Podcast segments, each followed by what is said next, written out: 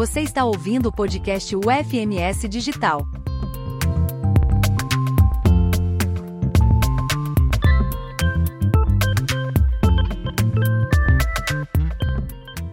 Olá pessoal, eu sou o professor Samuel Silva e, e vamos começar então o nosso podcast Pesquisa em Linguística. É, meu nome é professor Samuel de Souza Silva, sou pós-doutor em estudos culturais, doutor em estudos linguísticos e também mestre em estudos linguísticos e sou professor adjunto da UFMS no campus de Aquidauana. E hoje no nosso podcast, que é o Pesquisa em Linguística, eu vou receber né, como convidado especial o professor Dr. Pedro da Silva de Melo. Olá, professor, como vai? Tudo bem?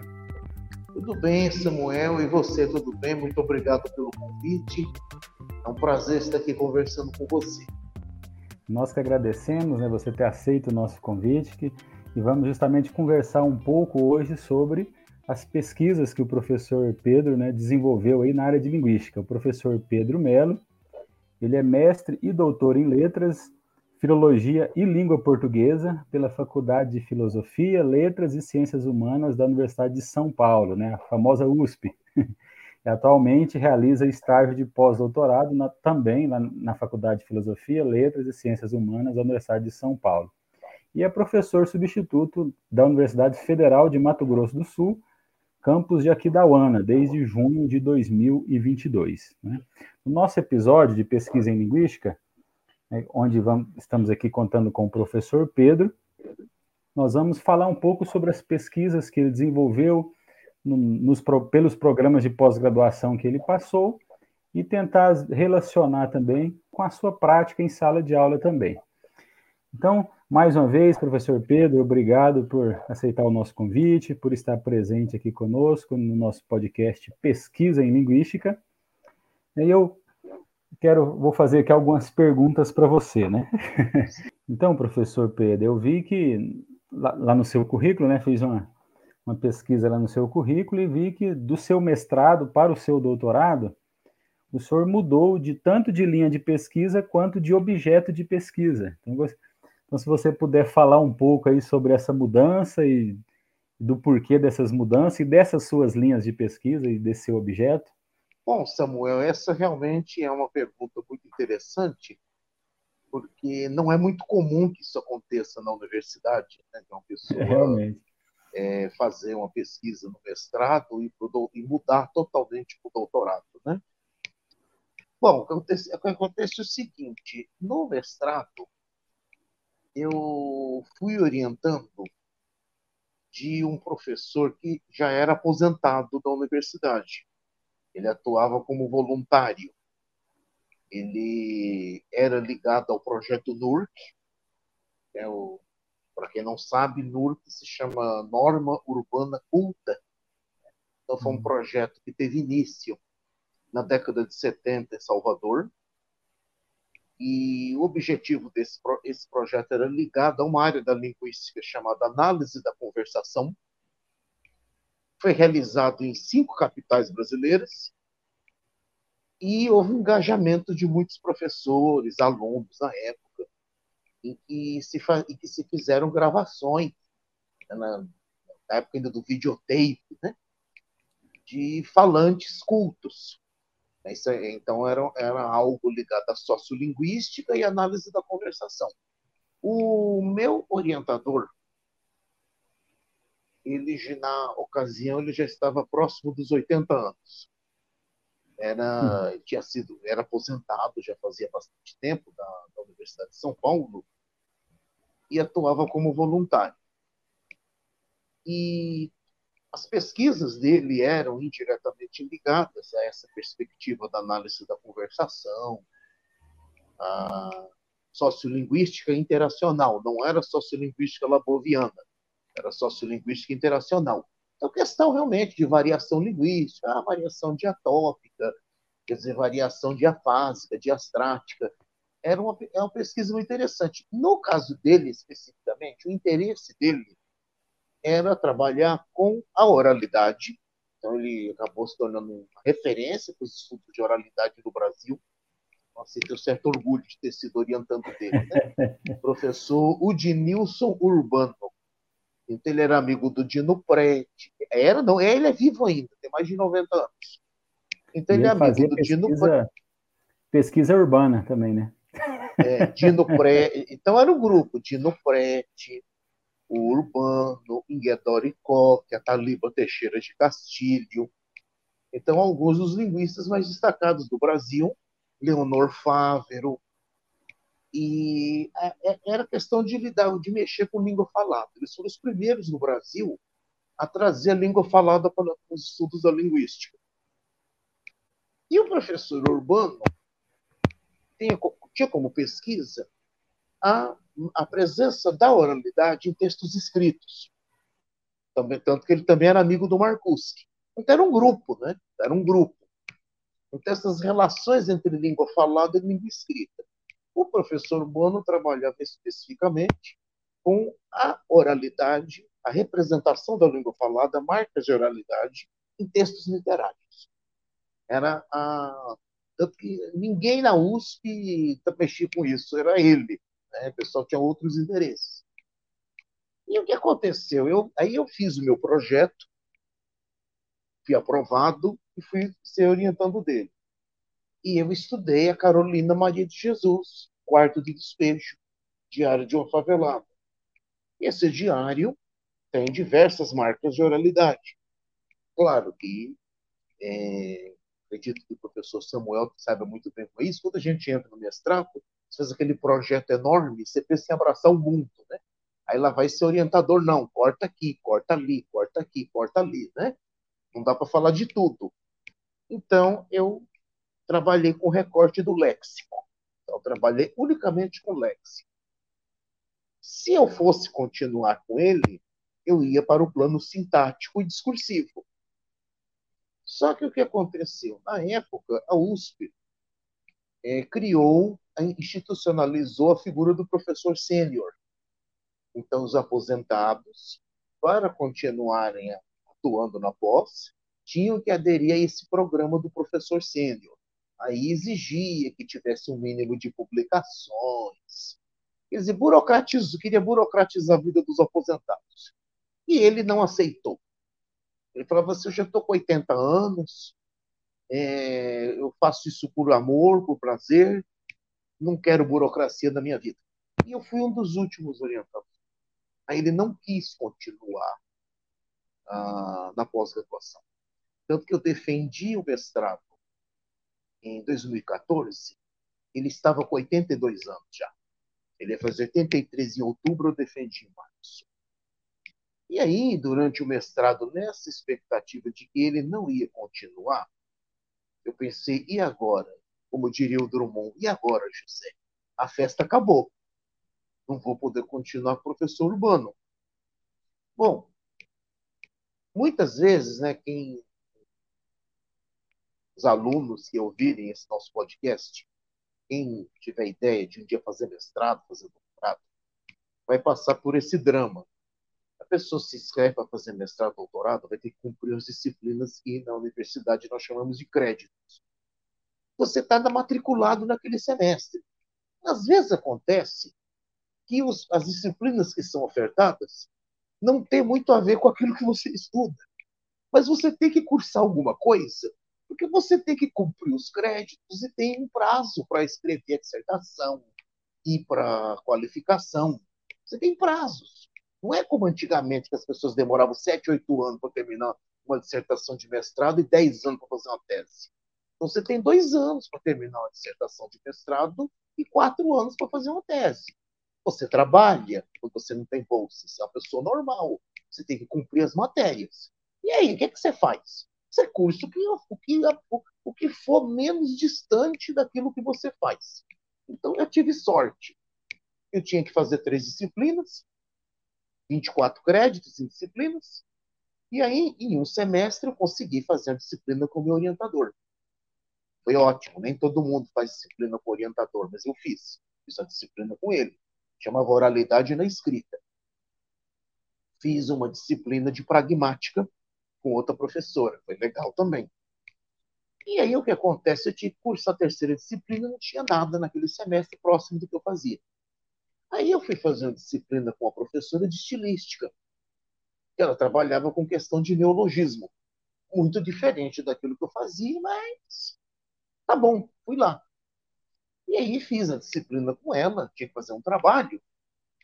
E aí eu falei, bom, já que eu sempre gostei de poesia, sempre gostei muito de literatura, principalmente de poesia, então eu sempre fiz uma seleção lá de uns poemas, que uns poemas de humor, e fiz o trabalho. Não tinha nada a ver com a Carolina de Jesus, mas fiz o trabalho. A disciplina dela, e ela gostou do meu trabalho. E falou assim na apresentação: Pedro, isso dá uma tese. Pronto. Tá ali o que aconteceu, né? E aí as coisas foram caminhando. Ela, fez, ela era, na época, coordenadora da pós. Ela fez parte da minha banca de qualificação e da banca da defesa do mestrado. Aí eu fiz o projeto para trabalhar com aqueles poemas de humor, para trabalhar com questão de escolha lexical, assim, de estilística, daqueles poemas de humor. E a partir dali, infelizmente, eu tive que deixar meus estudos da Carolina de Jesus meio de lado e me enveredar por essa outra área. E gostei, porque na verdade eu já li aquilo, né? já fazia parte do, do, da minha vida. Né? Sempre, como eu disse, eu sempre gostei de poesia. Né? Claro, foi uma coisa meio nova me focar, meu estudo em poesia de humor, especificamente. Né? Mas foi uma grande descoberta, porque aí eu comecei a, a, a fazer grandes descobertas, sabe? A questão da, de poesia de humor na língua portuguesa. E fui lá, sátira, paródia. E aí foi um mundo de descobertas. E aí foi isso. Né? Isso que aconteceu. Eu, no doutorado, fazer uma coisa que não tinha nada a ver com mestrado. Mas agora no pós-doc está coerente. Eu estou fazendo pois pós-doc é, com ela. Que, eu vi que você está nesse processo agora fazendo estágio de pós-doutorado, né? E Isso, no então. pós-doutorado então... você já tem continua trabalhando com essa questão do humor, Rob, como humor. objeto humor. Isso. E foi assim, no mestrado, então, eu trabalhei com sociolinguística, mas sociolinguística interacionista. Então, essa questão da variação linguística. Beleza.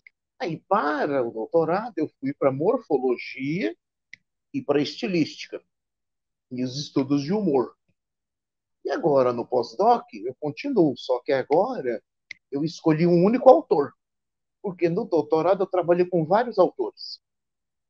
Não, tinha, não era por autor, era por texto, por processos estilísticos. Né? Então, trabalhei lá com derivação, composição, biologia semântica. Um, foi um trabalho interessante, me deu muito trabalho, foi legal. Agora não, aí bom, continuo no humor, aí agora escolhi um único autor, estou trabalhando com o Gregório do Vivier, com um livro de poesia humorística que ele lançou em 2021. E é isso, né? Aí acabei enveredando pelo humor. Mesmo não sendo engraçadinho, mas virei, acabei me enveredando por essa área. Interessante, viu? Interessante. É. Para mim está sendo no... a grande fonte de descoberta. E essa pesquisa com ela, é, esse trabalho com ela, acabou me fazendo adotar uma perspectiva interdisciplinar. Porque na área de letras, as universidades né? O professor Samuel pode falar sobre isso também, nessa sua sensação, é, nessa essa, sua experiência, melhor dizendo, as universidades separam, né? Tem, separa-se isso muito, né? Linguística de um lado, literatura do outro. Então essa separação é muito rígida, né? Tanto que algumas universidades, se orientando lá na literatura, pegar um, um texto da linguística para analisar um poema, às vezes o orientador briga com ele. Isso aqui não é linguística, isso aqui é literatura. Né? Então, se, se, essa separação é meio rígida nas universidades, inclusive pela questão de programa de pós-graduação. Você tem lá estudos linguísticos, estudos literários. Linguística, língua portuguesa, é, literatura. E eu acabei, por estar com a estilística, fazendo um percurso interdisciplinar, porque eu trabalho questões linguísticas, mas em textos literários. Então, acabei adotando essa, essa minha perspectiva é interdisciplinar. É isso, né? Falei muito, mas.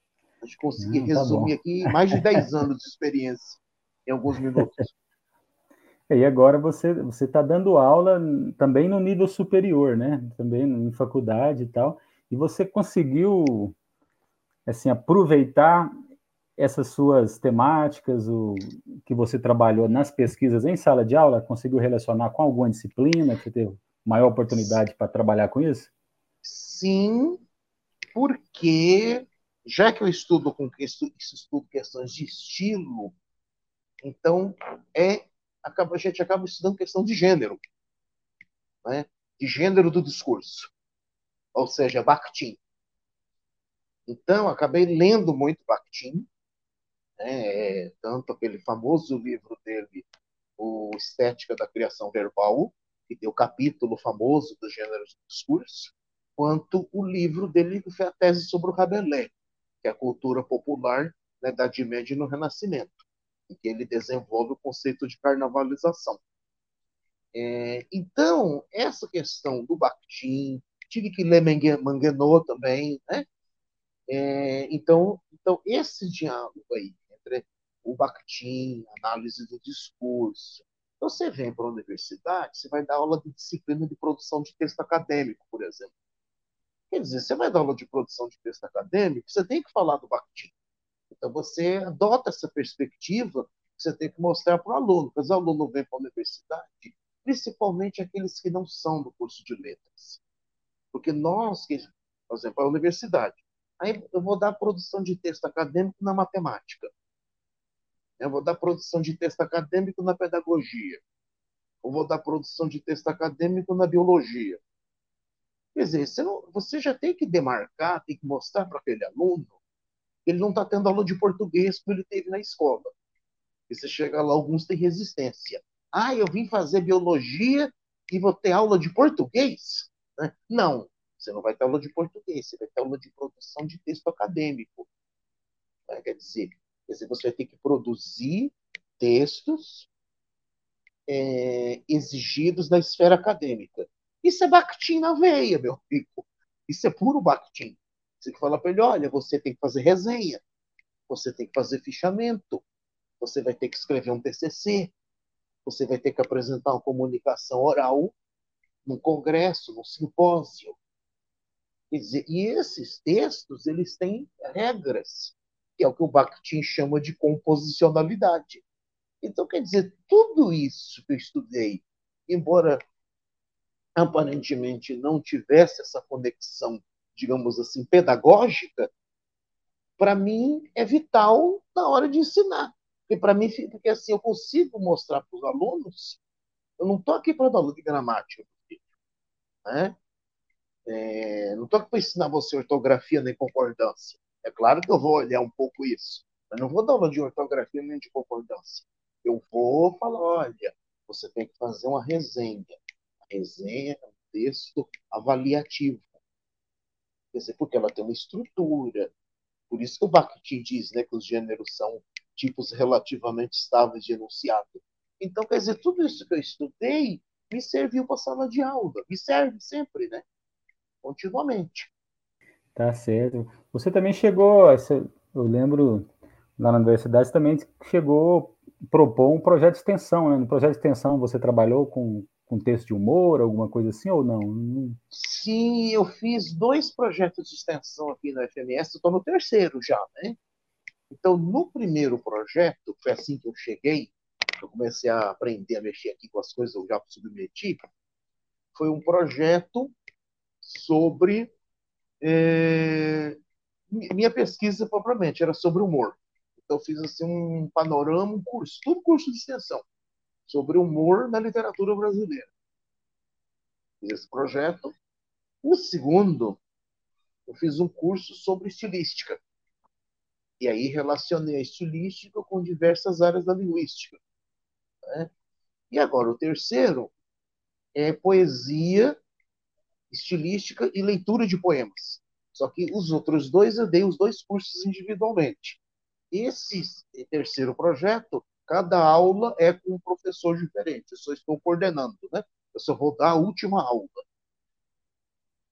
Mas é, é isso, quer dizer, os três projetos estão ligados. aquilo que eu faço, né? Espero aí contribuir, né? Fico feliz que com as novas tecnologias, como nós estamos conversando aqui agora, é, tem alunos de várias universidades do Brasil que estão fazendo os nossos cursos aqui na FMS, né? Já que eu uso plataforma StreamYard, né? Transmito em tempo real pelo YouTube. Então está sendo assim, uma experiência muito boa aqui no FMS. Para mim, não digo só questão de currículo. Claro, a gente precisa, né? Mas assim está sendo para mim principalmente a questão de aprendizagem. Porque às vezes o aluno vem para a universidade, quer dizer, ah, eu vou aprender. Mas o professor também aprende. E o professor aprende muito. Eu, por exemplo, estou aprendendo muito né, aqui na universidade. Estou aprendendo muito a mexer com esses recursos tecnológicos, o tempo que a gente tem para leitura. Então, aí os cursos de extensão acabam sendo muito bons por isso, né? E nós fazemos essa difusão do conhecimento, quer dizer que esse é o propósito da extensão, né? A extensão é a difusão do conhecimento. Você faz essa difusão daquilo que você estudou, daquilo que é a sua, a sua especialidade, você dialoga com pessoas da própria comunidade acadêmica, da comunidade e pessoas de fora, e você mantém seus conhecimentos em ordem, em dia, né? E faz assim, diálogo com pessoas de outros lugares. Isso é ótimo. A extensão é importantíssima para a gente. Então é isso, professor Pedro. Foi, foi bom ouvir um pouco sobre as suas experiências né, em pesquisa na área de linguística e acredito que os nossos ouvintes aqui também vão, vão aprender muito e vão ter um, uma melhor noção né, de como se conduz as pesquisas dentro da universidade, na academia e na nossa área, que é a área de linguística. Né? Então, mais uma vez, obrigado, professor Pedro, por participar do nosso podcast. Eu que agradeço pelo convite, Samuel, é um prazer aqui poder colaborar de alguma maneira. Muito obrigado pelo convite. Então é isso, pessoal. Obrigado, nossos ouvintes aí. Espero contribuir com a experiência acadêmica de vocês. Até mais. Até mais. Um grande abraço.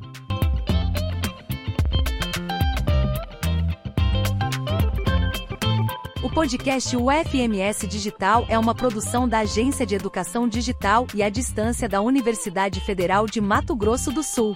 Aqui você tem acesso a conteúdos inéditos e conversas inspiradoras que permeiam as disciplinas dos nossos cursos à distância. Escolha sua plataforma preferida para seguir nossos conteúdos.